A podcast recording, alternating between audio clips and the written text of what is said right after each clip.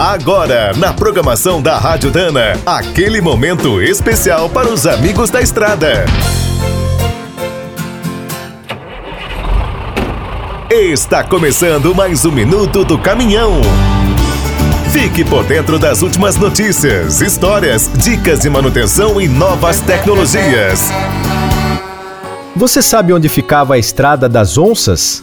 Esse era o apelido um tanto sinistro que puseram na Belém Brasília durante a sua construção. Os planos para ligar Goiás ao Pará existiam desde 1929, mas como o desafio era imenso, os trabalhos só começaram em 19 de maio de 1958.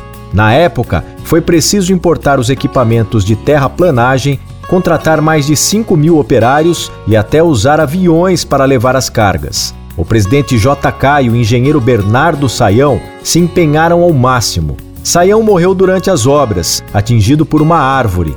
Mesmo inacabada, a Belém Brasília foi aberta ao tráfego em janeiro de 1960.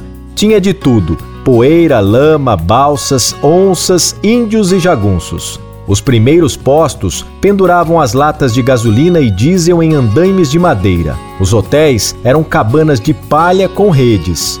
Nos anos seguintes, finalizaram as pontes e melhoraram o traçado, com 2.160 quilômetros. O asfaltamento terminou em 13 de fevereiro de 1974.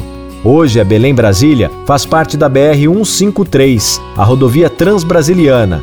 Começa em Aceguá, na fronteira com o Uruguai, e atravessa o país. Para conhecer melhor essa saga, entre no site dana.com.br/história e veja o filme Coluna Norte, produzido por Jean Manzon em 1960.